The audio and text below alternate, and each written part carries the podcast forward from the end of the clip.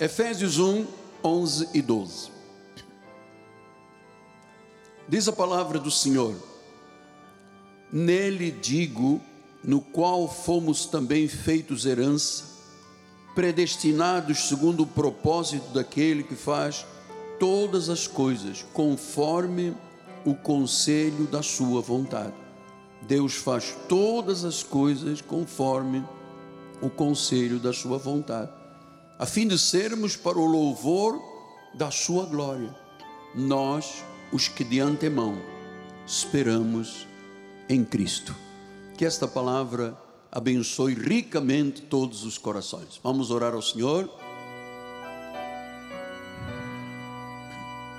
Senhor Jesus Cristo, Príncipe da paz, Pai da eternidade, Senhor de senhores, Rei de reis, Tu já tomaste sobre ti o castigo, a dor, a maldição, e por tuas chagas já fomos sarados. Tu és o Deus do impossível, e certamente através da palavra nós poderemos ver e veremos o que é a nossa fé em ação, a fé viva, a fé que vence Sim, Deus, eu creio. Por isso, Senhor, eu te peço, usa-me, usa os meus lábios, as minhas cordas vocais, a minha vida, o meu coração, a minha mente, todo o meu ser. E eu te peço, Senhor, que eu diminua neste altar para que tu cresças no coração de todos, em nome de Jesus. E a igreja do Senhor diga: Amém, Amém e Amém. Muito obrigado, meu bispo amado. Meus filhinhos na fé meus filhinhos na fé, meus irmãos em Cristo Jesus. Hoje é a última quarta-feira de 2021. O Senhor lá atrás, na passagem do ano, nos disse que este seria um ano de restauração. E nós estamos buscando a sabedoria do Altíssimo para entender agora o caminho até o dia 31.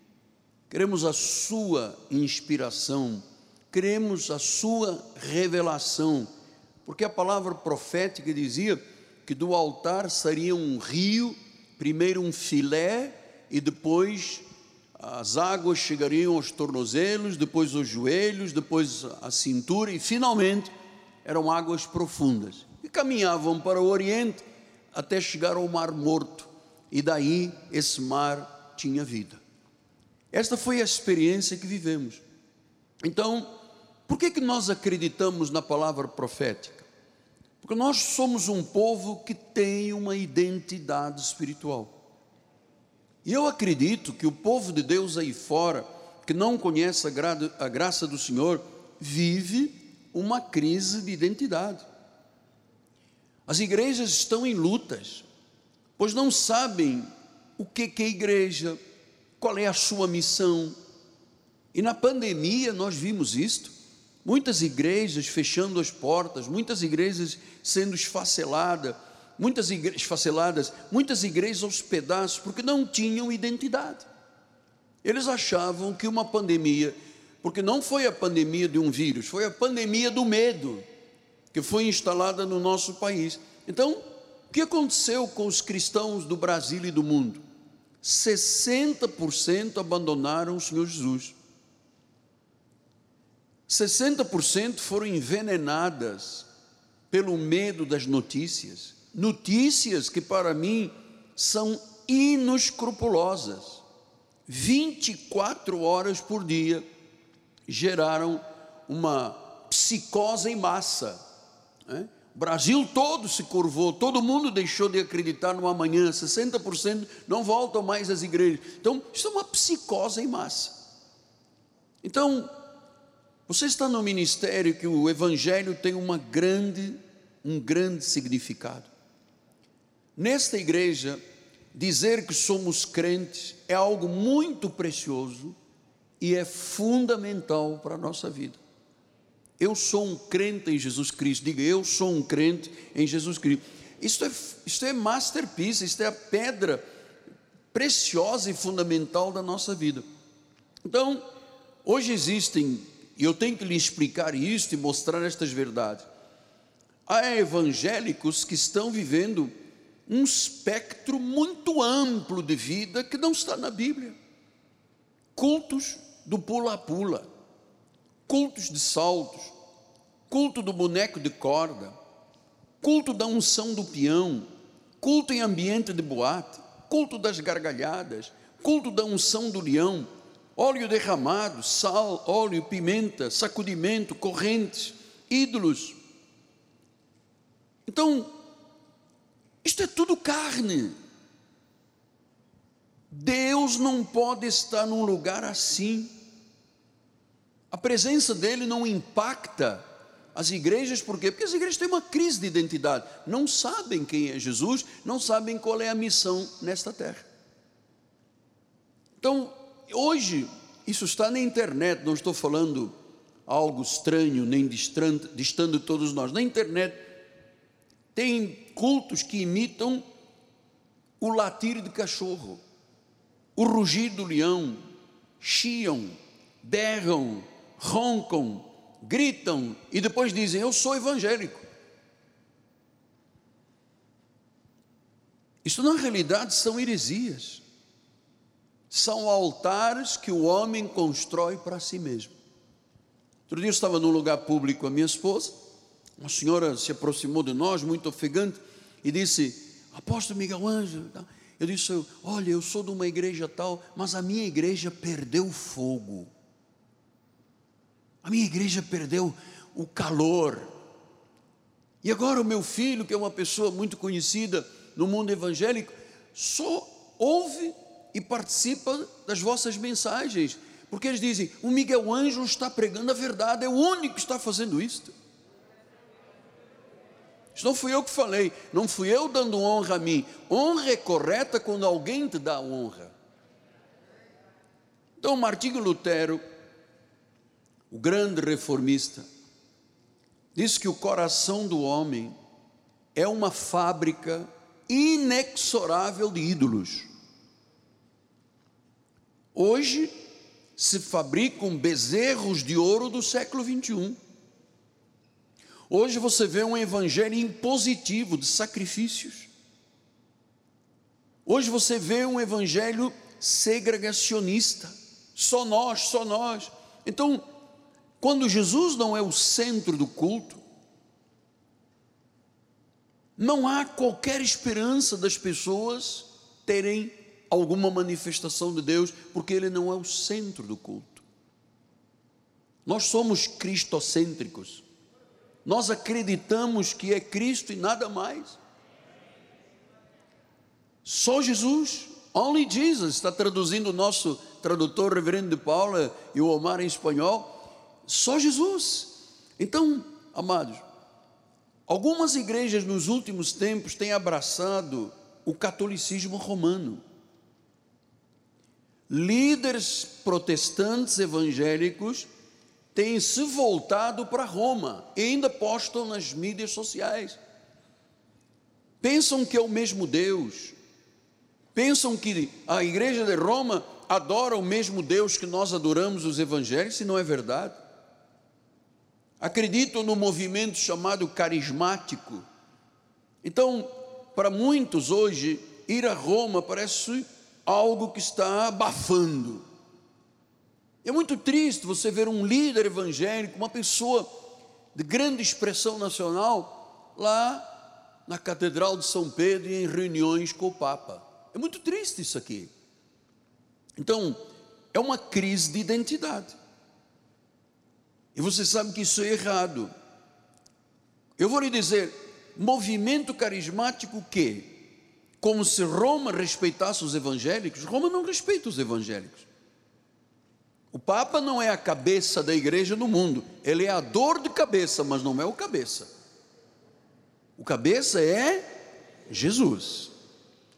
Então a chamada igreja está como uma colcha de retalhos, cheia de remendos, sem identidade, mistura um pouco da Bíblia com esoterismo, sem discernimento espiritual. Não tem um cristianismo teológico. São cheios de ideologias, cheios de emocionalismo, A maioria dos cultos hoje são cultos místicos, toleram tudo. Eu estava falando com um diretor que fechamos ontem o novo contrato como dos canais eh, com Brasília, ele estava me dizendo o que, que me importa a mim, aliás, da Milagro, o que me importa a mim é a vossa imagem, mas é acima de tudo o conteúdo. É o conteúdo. O que transforma não é blá blá do altar, o que transforma é a, prega, a palavra pregada com precisão, com unção, com revelação.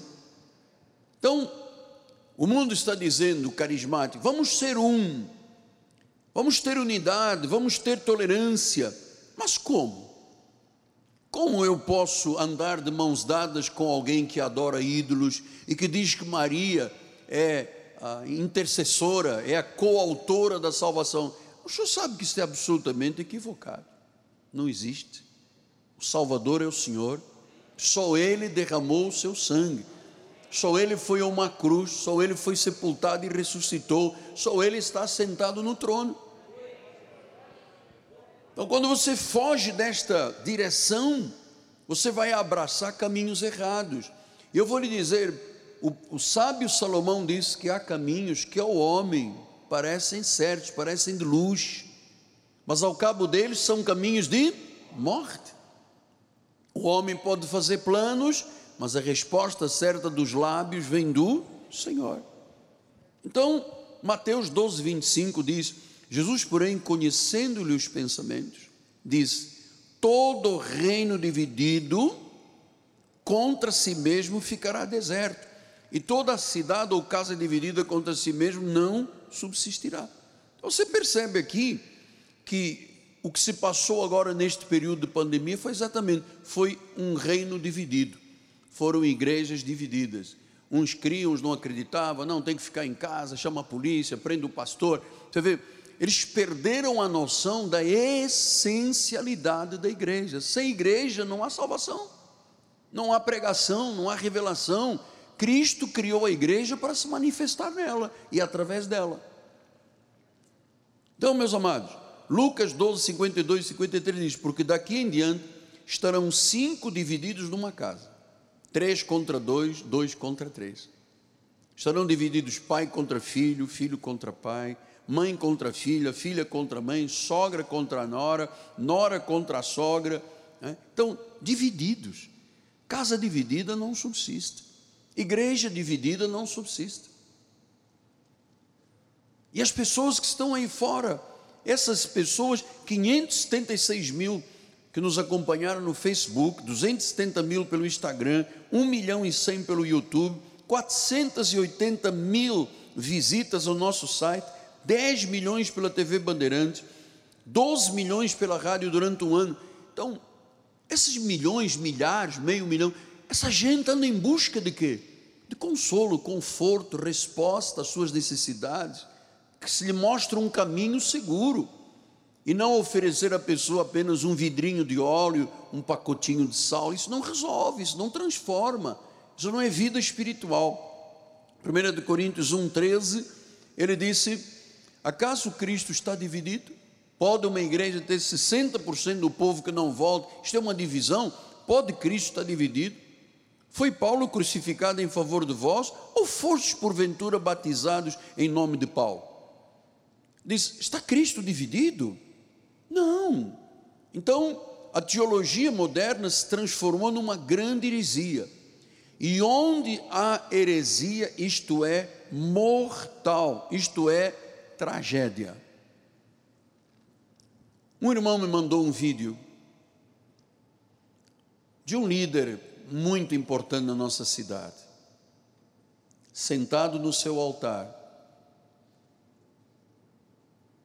sentado no seu altar e no púlpito, um político, o mais antagonista do Rio de Janeiro, aquele que é mais contra a Igreja de Jesus, pregando, dizendo: Olha, nós acreditamos em vocês, vocês são nota 10, são show, porque depois vai para a Câmara lá em Brasília e cria leis aborto, droga, aceitação do mundo de ideologias. Amado, eu, eu fiquei chocado, porque a concepção que eu tinha desse homem, desse líder, é de um homem que tem realmente temor de Deus. Então estava fazendo naquele momento das igrejas e dos seus pastores o que? Uma grande heresia. Uma coisa é você ter no altar um homem temente a Deus, uma mulher temente a Deus, um político que é de Deus, está no lugar que Deus o colocou, foi Deus que ungiu nas urnas para a pessoa ser, e a vida, a conduta da pessoa é inexorável, é uma vida de conduta cristã, aí é uma história. Agora, o indivíduo que tem oposição a Deus, é contra Deus, é a favor do aborto, é contra a ideologia de gênero, é a favor de drogas, amado, subir num púlpito, eu preferia a morte. Então, você sabe o cuidado que eu tenho com a obra de Deus, este altar, os bispos que sobem a este altar, os pastores. Nós somos como os irmãos de Bereia em Atos 17, 11, diz: Ora, estes de Bereia eram mais nobres do que os da Tessalônica, pois receberam a palavra com avidez, com vontade, examinando as Escrituras todos os dias, para ver se as coisas eram de fato assim. Então, este é o povo da Cristo vive. Uma vez um pregador me perguntou: Mas vocês mantêm uma hora de pregação na igreja? Como? O povo não sai, não se levanta, não vai embora da igreja? Não. Às vezes nós terminamos uma hora, uma hora e dez, e o povo ainda diz: Oh, porque isto é alimento de Deus, isto é revelação do Senhor, isto é o Espírito falando à igreja. Então, examinar as Escrituras para ver se é mesmo assim, para ver se o que dizem é verdade. Você sabe que a verdade sempre vence. Qualquer teste, qualquer provação, a verdade sempre vence. A verdade, o que é, apóstolo? É a palavra de Deus. E a palavra quer ser examinada, a palavra quer ser examinada cuidadosamente. Cuidadosamente. 1 Tessalonicenses 5, 21 diz: Julgai todas as coisas e retende o que é bom. Eu tenho que julgar. Eu tenho que dizer é verdade, não é verdade. 1 João 4,1 disse: Amados, não descreta qualquer espírito. Provai os espíritos se procedem de Deus, que muitos falsos profetas têm saído pelo mundo afora. Então a verdade vence, a verdade liberta, liberta das mentiras, do erro, quando você diz tolerância, temos que ser tolerantes com todo mundo. Olha, todo mundo é todo mundo, a igreja é a igreja. Se Deus diz não, eu não posso dizer sim. Se Deus diz sim, eu não posso dizer não. Eu não posso lutar contra a palavra de Deus. Então, vamos lá pensar juntos. Quando você começa a tolerar tudo, isto é um erro, é a morte da sã doutrina. Porque se há ministérios que vendem Jesus como um sabonete, como óleo, como uma rosa, com comércio, com mercantilismo, sal, óleo, essas coisas, então, amados, é, é por isso que eu lhe digo aqui com muito temor: há pessoas que se dizem cristãs que não têm ideia no que creem, não têm ideia. Não tem ideia, porque se a pessoa anda na carteira com o vidrinho de óleo e acha que ali está a solução, está a unção de Deus, é como um romano que tem uma estátua em casa e acha que ali está Deus. Então a Bíblia, para eles, para esse mundo que não tem identidade cristã, não é um guia da verdade. E a Bíblia para nós é um guia da verdade. Nós temos que seguir os fundamentos da Bíblia, os alicerces da Bíblia. Eu sei, e lhe digo isto com muito temor, que eu tenho sido um problema para estes ministérios falsos.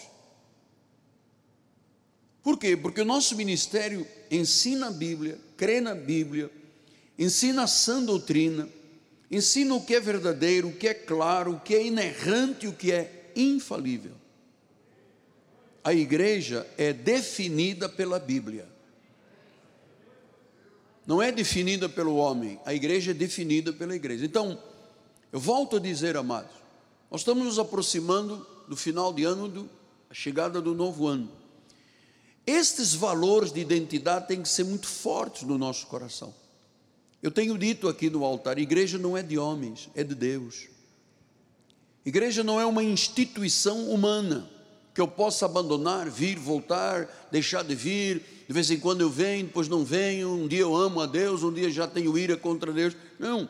Atos 20, 28, Paulo diz isso: Atendei por vós e por todo o rebanho, sobre o qual o Espírito Santo vos constituiu bispos para pastoreardes a igreja de Deus.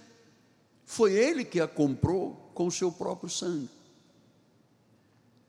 Então nós estamos aqui, o nosso preço foi caro, amado. Ele nos comprou com o seu próprio sangue. Foi ele que tomou a iniciativa. Então, o nosso ministério não é edificado por relações humanas, por esperteza ou engenharia ou engenhosidade de homens. Não. 1 Coríntios 2, ele diz assim: Eu, irmãos, quando fui ter convosco, anunciando o testemunho de Deus, não o fiz com ostentação de linguagem ou com sabedoria, porque decidi nada saber entre vós senão a Jesus Cristo e este crucificado. Foi com fraqueza e temor e grande tremor que eu estive entre vós.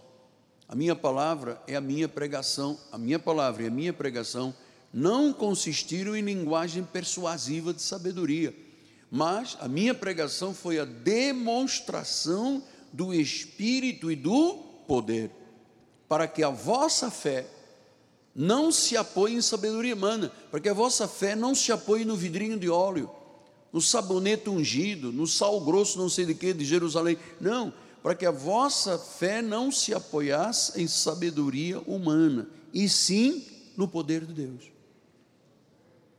Eu decidi nada saber entre vós, Paulo tinha uma filosofia: para mim é Cristo, mais nada, porque se você começa a abrir uma brecha, vão entrar falsos ensinamentos, vão entrar heresias, você tem que bloquear isso aqui. Atos 17, 29. Sendo, pois, geração de Deus, não devemos pensar que a divindade é semelhante ao ouro, à prata ou à pedra trabalhada pela arte e imaginação do homem. Então, eu não posso imaginar que tendo aqui uma estátua que foi feita de pedra ou de ouro ou de bronze, pela imaginação do homem, imaginar que é uma divindade. Porque os senhores sabem que atrás de todos os ídolos tem um demônio que quer roubar a glória de Deus. Isaías 42, outro, 8. Eu sou o Senhor e este é o meu nome. Minha glória pois não a darei a outrem, nem a minha honra às imagens de escultura. Deus não divide, amado. Eu posso me emperequetar como quiser, se não for Deus em primeiro lugar, não funciona, a igreja não funciona. Porque nós temos uma única estrela, que é a brilhante estrela da manhã, que é Jesus Cristo. E tem que haver muito cuidado, porque é uma tentação que o pregador pode sentir de achar que é ele que fala e que é a conduta dele que muda as pessoas. E não tem nada, absolutamente nada disso. Jeremias 2,11 diz: Houve alguma nação que trocasse os seus deuses, posto que não eram deuses?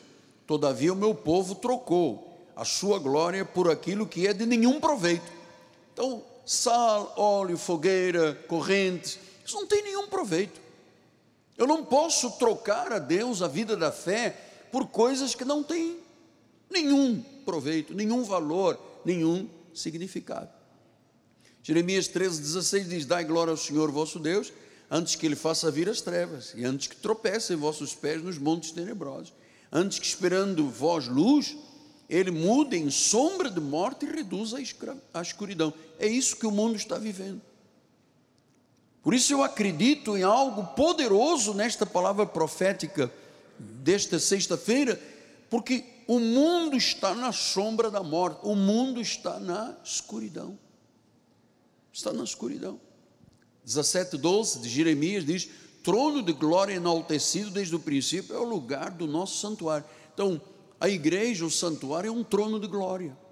Eu não posso vir para aqui de chinela havaiana, shortinho, calça rasgada, no altar, bota all-star. Não pode, mas Jesus se vestia com uma roupa tão preciosa que os soldados quiseram dividi-la. Os sacerdotes do Antigo Testamento se paramentavam de forma digna. Então nós temos que entender que o lugar do santuário é um trono de glória, não um encontrozinho que nós temos aqui para ver quem é dizimista e ofertando, é um trono de glória. João 7,18 diz: quem fala por si mesmo está procurando a sua própria glória mas o que procura a glória de quem o enviou, esse é verdadeiro e nele não há injustiça. O que eu quero é a glória de Deus na nossa vida, a glória de Deus na nossa saúde, a glória de Deus nas nossas decisões, a glória de Deus nos nossos passos de fé. É esta glória que eu quero, a dele. 12:43 disse: Amaram mais a glória dos homens do que a glória de Deus. É assim que a sociedade está vivendo. Apocalipse 4:11 Tu és digno, Senhor e Deus, nosso de receber a glória, a honra, o poder, porque todas as coisas tu criaste. Sim, por causa da tua vontade vieram a existir e foram criadas. Então veja lá, aquele que é digno, aquele que tem glória, tem honra. Depois tem gente que diz: Olha, eu vou jejuar 41 dias. Se Deus não me responder, eu rasgo a Bíblia. Eu nunca mais volto à igreja. Eu deixo de dizimar, deixo de ofertar. Quero saber nada de igreja. Amado, é interessante, eu já lhe disse, quando João, no livro do Apocalipse, naquela visão, quando ele se deparou com Jesus, né, a glória de Jesus, uma espada que saía da boca, os olhos de fogo, o cabelo branco, aquela imagem do juiz poderoso, o que, que aconteceu com João? Ele caiu como morto. Os sacerdotes do Antigo Testamento, quando a nuvem de Deus estava no tabernáculo, eles caíam. Porque a carne não se sustenta diante da presença gloriosa de Deus. Então é indiscutível. A igreja do Senhor Jesus, a igreja é de Cristo, o maravilhoso Cristo. Foi ele quem disse em Mateus 16, 18: eu te digo que tu és Pedro, e sobre esta pedra eu edificarei a minha igreja, as portas do inferno, sobre a minha igreja, sobre a pedra, a pedra, a rocha fundamental, a pedra fundamental, as portas do inferno não prevalecerão contra ela. Nem as portas do inferno, nem a Covid, nem as indignidades que nós vivemos hoje na nossa sociedade não podem destruir algo que foi feito por Deus. Então, eu vou lhe dizer, estamos caminhando para os últimos minutos? Sim, temos mais 10 minutos. É, uma coisa que eu aprendi há muitos anos, aliás, eu, eu aprendi isto há quase 50 anos, quando eu dei o primeiro passo de fé numa igreja, em Portugal. Eu nunca quis competir com Jesus. Deus que me livre. Deus que me livre. Competir com Jesus. Jamais. Ah, ele jejuou 40, vou jejuar 41. Ele fez, eu aconteço. Não. Eu estou aqui, pequeno, o mínimo, sou o pior dos apóstolos do mundo, sou carne, minha carne é fraca, e eu não quero competir com Jesus, eu quero que ele seja falado, anunciado e glorificado através dos meus lábios, mas a glória e a honra são dele. Pastor, então de 0 a 10, o que, que o senhor é nesta igreja? Zero. Você só está aqui esta noite, temos muita gente aqui na última quarta-feira. Você só está aqui por Ele. Foi Ele que te atraiu, foi Ele que te trouxe, foi Ele que te, incomodou durante o dia pelo Espírito Santo. Esteja na igreja, envolva-se, participe desse último culto de quarta-feira. Então, eu não quero chegar ao final do meu ministério e da minha vida dizendo: vejam o que eu fiz, irmãos. Veja o que as minhas mãos fizeram. Eu não quero. Nunca quis competir com Jesus. Aliás, o livro de Daniel explica isso, Daniel 5,18. Diz: Ó rei, Deus o Altíssimo, deu a Nabucodonosor teu pai o reino, a grandeza, a glória e a majestade. Diz que Deus deu a este rei, vem atrás, amado Deus deu a um rei chamado Nabucodonosor o reino, a grandeza, a glória e a majestade. Versículo 19. Por causa da grandeza que lhe deu, olha só, quando Deus opera, povos, nações, homens de todas as línguas tremiam e temiam diante de Nabucodonosor. Agora veja o poder deste homem. Ele matava quem queria, quem queria deixava com vida, a quem queria exaltava e a quem queria abatia. Veja o poder que Deus deu a este homem. Versículo de número 20. Quando, porém, guarda esta palavra. Quando, porém, o seu coração se elevou, quando ele levantou o nariz, quando a soberba tomou conta dele, porque dizia, eu mato filho, eu deixo viver, eu tenho glória, eu tenho grandeza. Só que ele esqueceu que ele tinha esse poder todo dado por Deus. Quando, porém, o seu coração se elevou. Você sabe, todas as vezes que você vira uma pessoa soberba, saiba de uma coisa: tem ruína logo após. Diz quando ele elevou o seu coração, o seu espírito se tornou, olha lá, soberbo e arrogante. Quando ele deixou de dar glórias a Deus, quando ele deixou de reconhecer que o que era era por Deus e pela graça, ele foi derribado do seu trono real, passou dele a glória, ou seja, Deus tirou o candeeiro da unção, foi expulso dentre os filhos dos homens o seu coração foi feito semelhante ao dos animais. A sua morada foi com os jumentos monteiros, passou a morar com os jumentos. Deram-lhe de comer erva como os bois. Orvalho do céu foi molhado o seu corpo, até que, até que ele conheceu que Deus, o Altíssimo, tem domínio sobre o reino dos homens e a quem quer ele constitui sobre ele.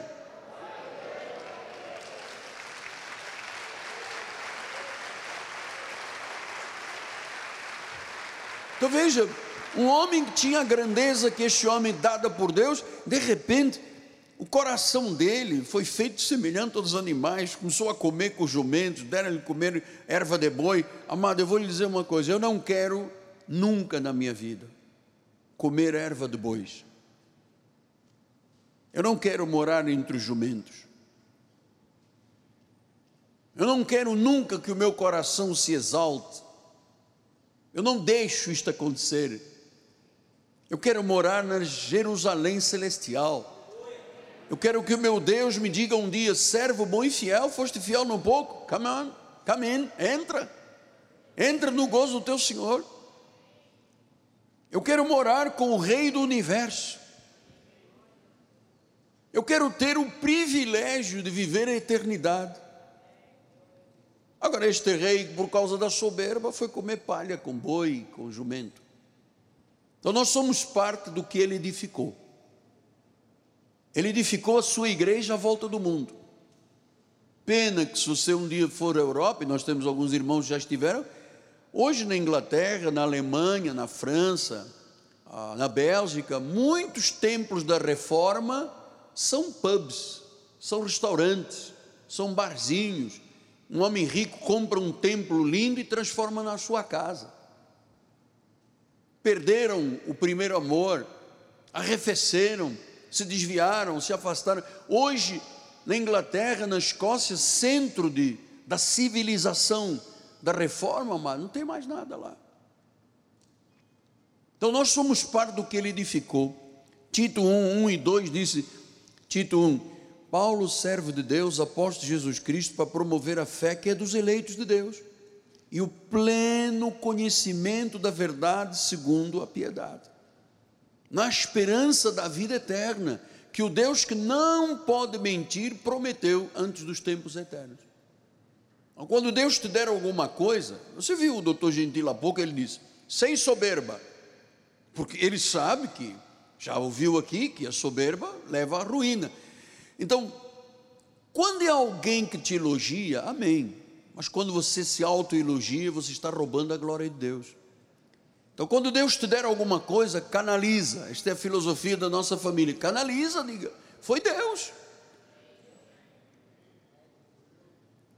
Não foi a esperteza do pastor, nem a inteligência do pastor, foi Deus. Foi Deus. Segundo Timóteo 1:9, ele diz em sua palavra: Ele nos salvou, Ele nos chamou, Ele nos deu uma santa vocação. Ele, Ele, Ele. Não foram as nossas obras, não foi a, a minha vontade pessoal, mas a própria determinação e graça que nos foi dada em Cristo Jesus antes dos tempos eternos. Então eu sou salvo, eu tenho uma vocação santa, não foi por obras, não foi por livre-arbítrio. O senhor sabe que livre-arbítrio, nós temos essa doutrina na igreja, livre-arbítrio não está na Bíblia. Livre-arbítrio é um mito, é coisa de Satanás, que rouba a glória de Deus, é achar que a igreja não funcionaria se não tivéssemos um irmãozinho ou o pastor aqui. A vocação, a chamada, é desde antes dos tempos eternos. Então nós temos todos que terminar este ano dizendo: digno é o Cordeiro. Seu amor é transcendental. Ele nos deu vida. A glória dele está na nossa vida eternamente, mas a glória dele. Tudo está sujeito a Cristo. Nós estamos numa aliança eterna, segundo a verdade da Bíblia Sagrada. Veja o que diz aqui em João 17, 17: diz: santifica-os na verdade. A tua palavra é a verdade. Então, meus amados, nenhuma ovelha se perderá. A obra de Jesus foi completa. E você se lembra que a profecia foi 2021 será o ano da restauração. E nós vamos terminar este ano com esta restauração, vitoriosamente. Nós vamos receber 2022 com louvores, com glória. Pastor, e os demais aí fora? Olha, continuarão sendo escravos de Satanás, até que o joelho se dobre, a língua confesse que Jesus Cristo é o Senhor. Aí está uma sociedade, milhões de pessoas no mundo, que não conhecem a vida abundante, não conhecem paz, não sabem o que, que Jesus prometeu, não são firmes em nada, um dia acreditam, um dia não acreditam. Eu estava, para terminar, eu estava falando com a gerente da Rádio 93, quando estava fechando a nova programação, vai ser uma benção, sábado à noite, nós podemos 22 horas ter o apóstolo, uma hora e 15, depois domingo 22 e 30 uma hora também, mais 15 minutos de madrugada. E ela me disse: Apóstolo, eu quero muito que o senhor ajude as pessoas, porque ligam muitas pessoas para a rádio dizendo: Eu vou me suicidar. Eu vou me suicidar. É pessoa que não tem esperança, é pessoa que não tem identidade, é pessoa que olha com os olhos da carne e diz: O que eu vejo é nada, então não tenho esperança. Jesus veio para trazer vida em abundância. Jesus veio para nos tirar das garras de Satanás e nos segurar em Suas mãos. Jesus veio para nos tirar da morte para a vida, das trevas para a luz. Isso é inexorável. Ele tem que ser o Senhor da nossa vida. Eu queria terminar reforçando essa ideia de Nabucodonosor. Porque eu já vi muitos Nabucodonosor atuais.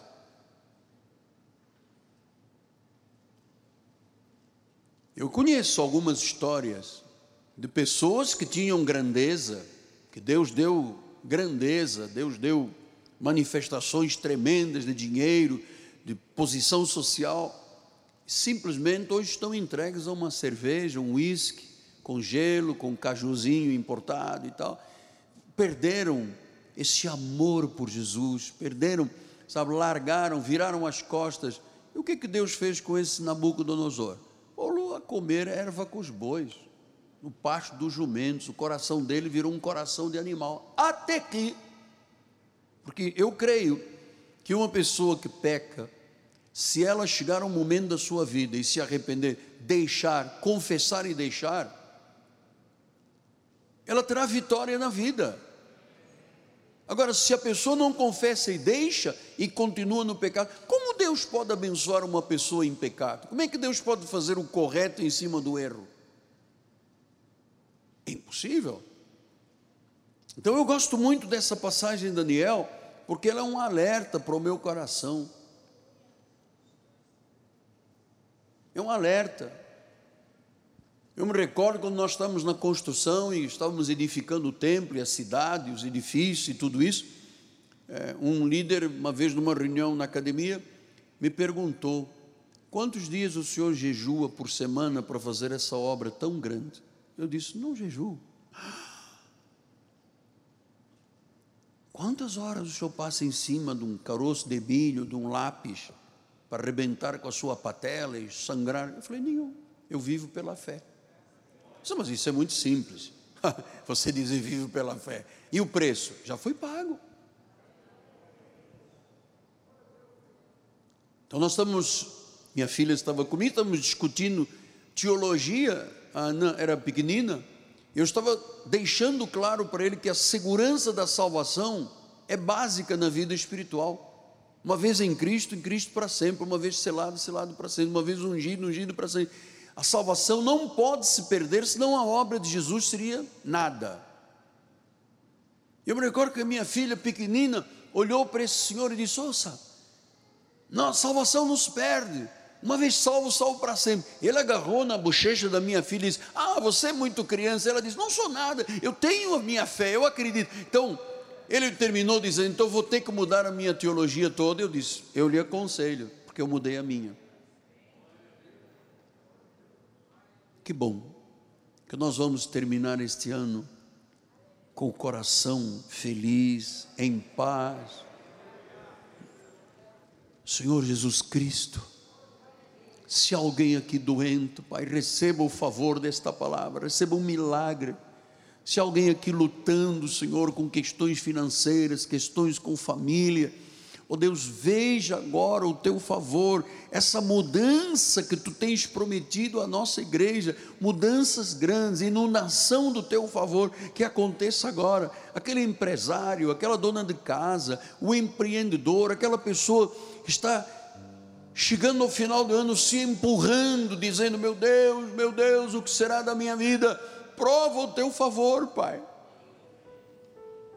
Que neste momento o espírito de cura passe por este lugar, que o dom de cura, da operação de milagres, se manifeste aqui, e também a você que está à distância, doente, num hospital, numa clínica, no CTI, que o espírito, a operação de milagres, o espírito da cura se manifeste em teu corpo, do alto da cabeça à planta dos pés. Você que tem vivido chorando, dizendo: para que serve a minha vida? Olha, foi Deus que te pôs nesta terra, Ele tem o melhor para você, Ele tem o melhor para a sua vida. Receba, tome posse, acredite que esse rio ainda está transbordando do altar, até chegar ao dia 31. Até chegar ao dia 31, e nós vamos olhar para trás e vamos dizer: foi o ano que Deus restaurou todas as coisas restaurou a saúde, restaurou a família, restaurou os sonhos, restaurou os projetos, restaurou a minha mente e o meu coração, sim. As águas, quando batem no mar morto, tornam águas, tornam águas vivas. Em nome de Jesus. Eu te abençoo, irmão. Eu te abençoo, amada irmã. Eu abençoo você que está à distância.